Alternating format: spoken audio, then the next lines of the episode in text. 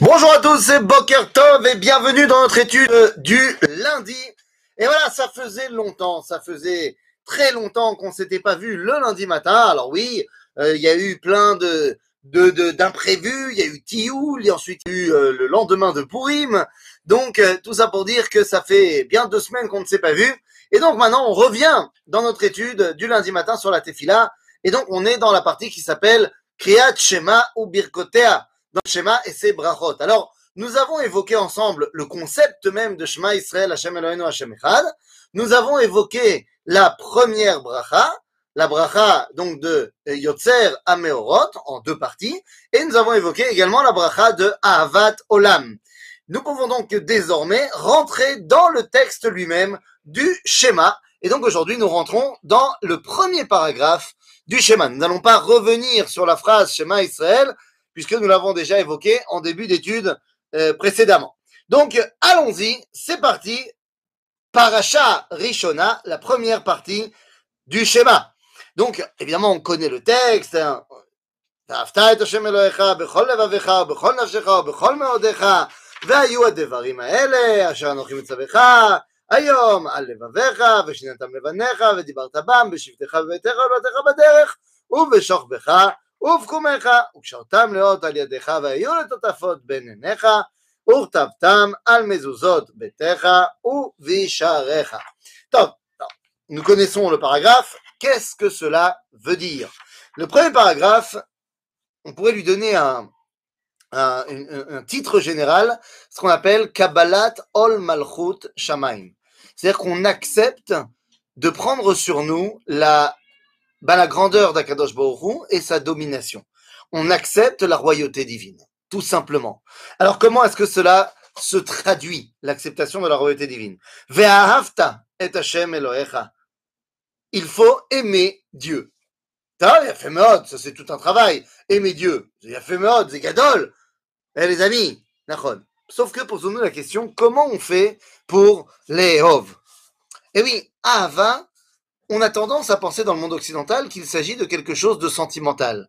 Or, le Rambam, dans les lois sur la Teshuvah, va nous enseigner quelque chose de très différent.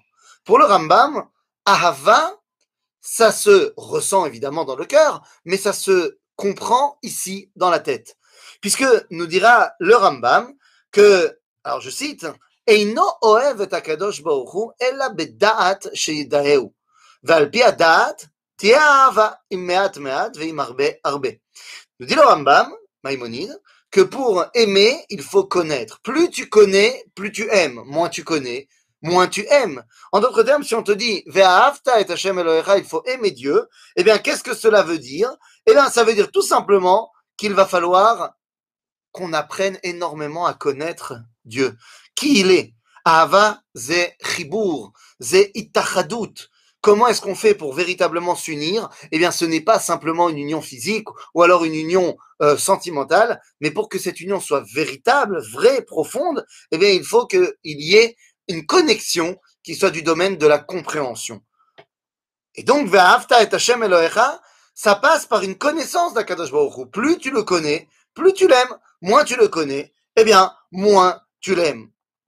Cette dimension, eh bien, est une dimension fondamentale il faut connaître Akadosh Baruch dans chacun de mes instants. Nous dit le livre de Michelet, Bechol derachecha daeu. Dans chacun de tes chemins, connais-le.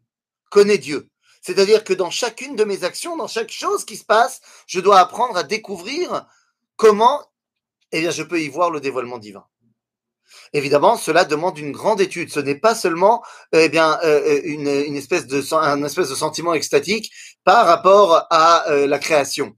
C'est un très beau attachement sentimental de voir un très beau lever de soleil, coucher de soleil et dire waouh, marabou ma'asecha. Mais en vérité, tu ne peux dire marabou ma'asecha Hashem que parce que tu l'as étudié. Si on ne t'avait pas transmis la tradition que c'est Dieu qui a créé le lever de soleil et le coucher de soleil, eh bien tu ne pourrais pas simplement en voyant euh, l'éclat de la nature le rattacher au divin. Il faut apprendre comment relier chaque chose à Kadosh Baruch et ça c'est midat ta'at shei midat ha'ava. Donc très bien, une fois qu'on nous a dit eh, ve'avta est-ce que je dois le garder pour moi? Une fois que j'ai compris cela, eh bien, il me dit le Sifri, pas du tout. Que Ve'afta et Hashem Elohecha, ça veut dire Ve'aveo alberiotav. C'est une fois que toi, tu as compris quelque chose comme d'aussi important, faut que tu le transmettes à d'autres. Ve'afta et Hashem Elohecha, fais en sorte que les autres l'aiment également. C'est-à-dire, ce n'est pas seulement moi qui suis arrivé à ce niveau-là. Une fois que j'y suis arrivé, il faut que je le donne aux autres. Comme dit toujours le Rav Dov Bigon, le Rosh Shiva du Machon Meir, il dit, lorsque tu as quelque chose de bien, ne le garde pas pour toi, fais-en profiter également les autres. Donc effectivement, il s'agit ici euh, bah de d'amener le monde entier à la connaissance du divin et surtout à son union avec lui. Donc une fois qu'on a dit cela, eh bien alors c'est bon, on peut y aller. Comment est-ce que ça va se concrétiser cette ahava une fois que j'ai étudié et que j'ai compris? Eh bien, bechol levavecha. Bechol levavecha, évidemment, vous savez ce que nous disent nos sages dans le Talmud. Bechol levavecha, ça veut dire beshne yetzarecha. Nous avons été créés avec deux yetzarim, avec deux côtés, yetzeratov et yetzerara. Il ne s'agit absolument pas d'un espèce d'ange et d'un démon, absolument pas.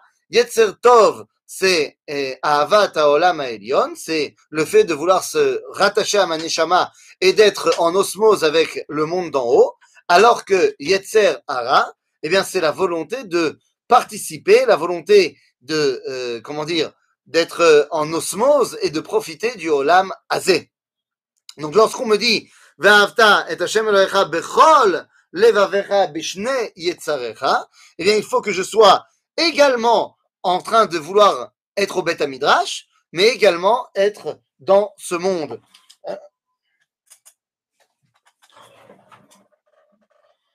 Hop là.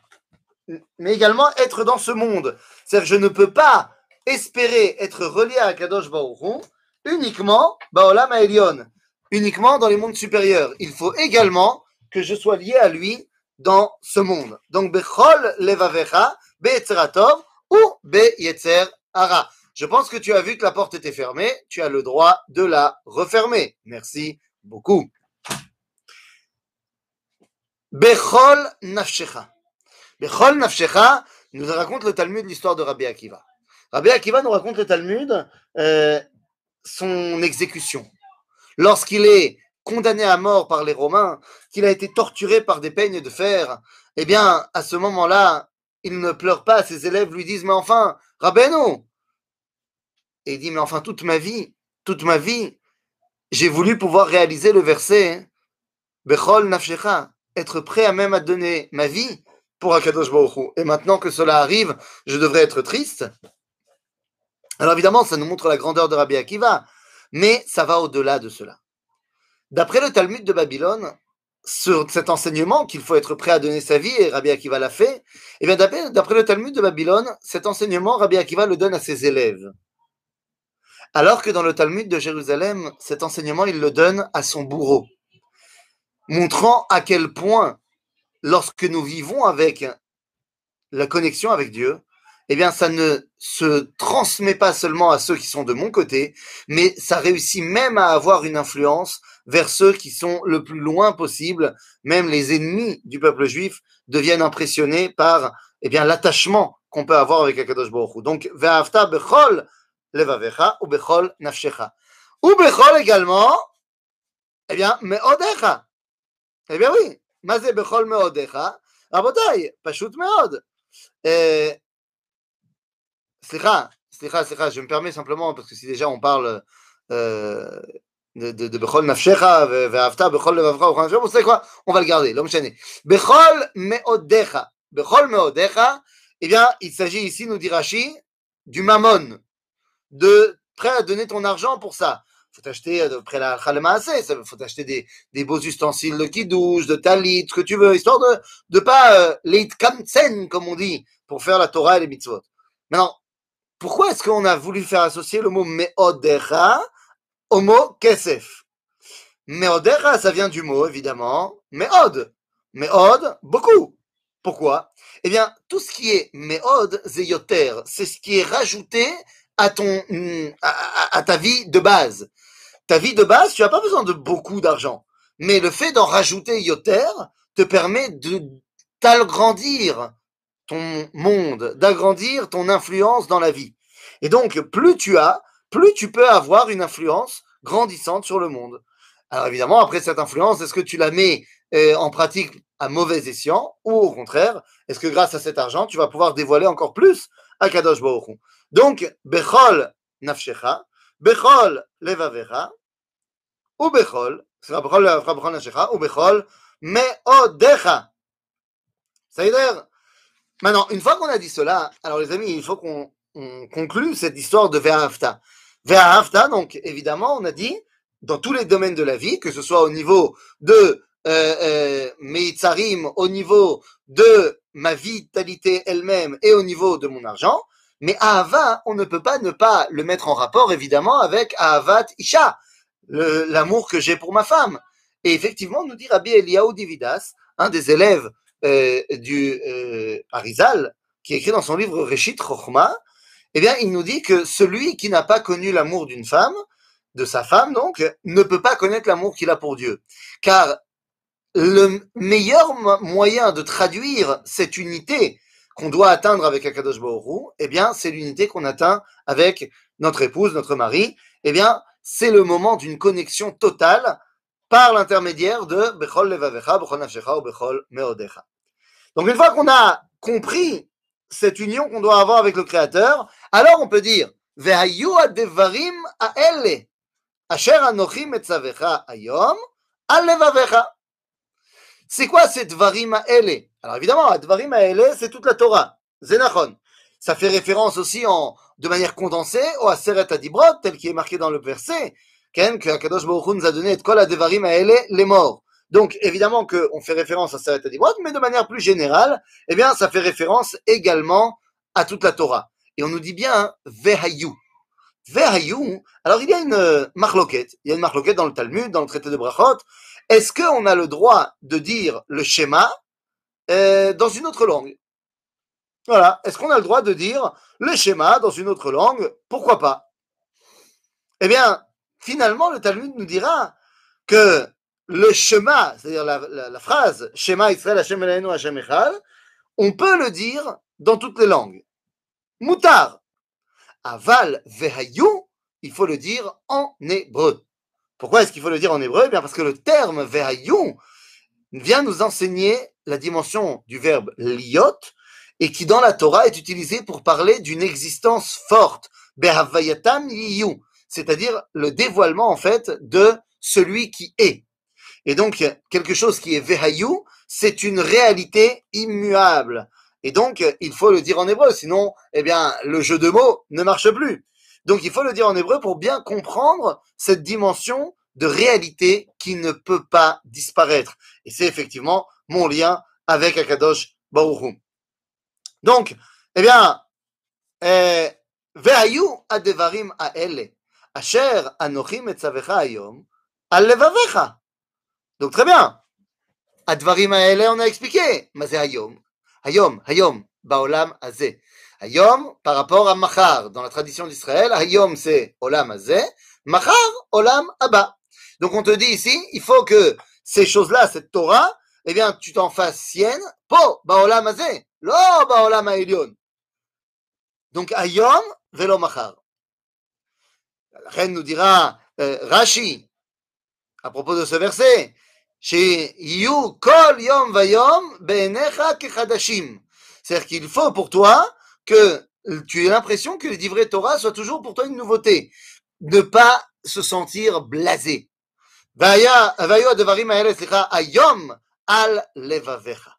Ah, al.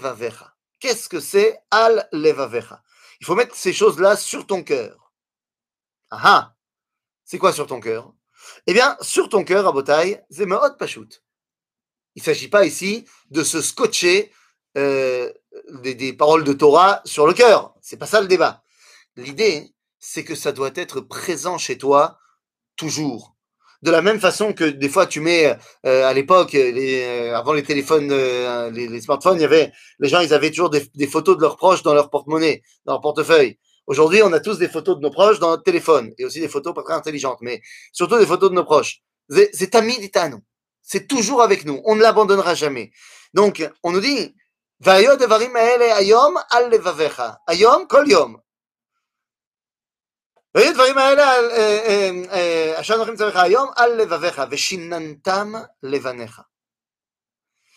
que tu as compris ça et que ces choses-là sont tiennes, tu ne peux pas, mais alors tu ne peux pas ne pas les transmettre. Veshinantam levanecha. Tout le but de la Torah, c'est la transmission. Tout le but du judaïsme, c'est la transmission. Nous approchons de la fête de Pessah. Tout le but de Pessah, c'est la transmission. Shinantam levanecha. Vedibarta bam. Vedibarta bam. Tu ne dois en faire un discours. Ah, c'est pas, il s'agit pas de faire un Dvar Torah. Mais non, il s'agit d'utiliser les paroles de cette Torah dans chacune de tes paroles. Vedibar tabam. Lorsque tu vas parler de, dans, tous les sujets de conversation, tu dois y rentrer les paroles de la Torah. Il y a une série comme ça de, de BD pour enfants extraordinaire euh, en hébreu qui s'appelle Igi Azman. C'est extraordinaire, je le conseille à tout le monde, Bémet, euh, pour les enfants et pour les adultes. Euh, j'ai acheté les neufs et ils sont vraiment, vraiment, je trouve ça génial. Donc je fais pas de la pub, je suis pas payé du tout par eux, c'est vraiment, je trouve ces, ces BD génial. En tout cas, dans la BD, ça, ça m'enseigne une famille, toute une histoire, machin, et il y a un des garçons de la famille qui est tzaddik, talmid ce que tu veux. Chaque fois qu'il parle d'un sujet, il rajoute après avoir dit euh, la chose, Sheneemar, euh, ou Mprinat, et il cite des versets toute la journée. C'est-à-dire qu'il rattache toutes ces paroles de la vie quotidienne aux paroles de la Torah. Zev dibarta bam.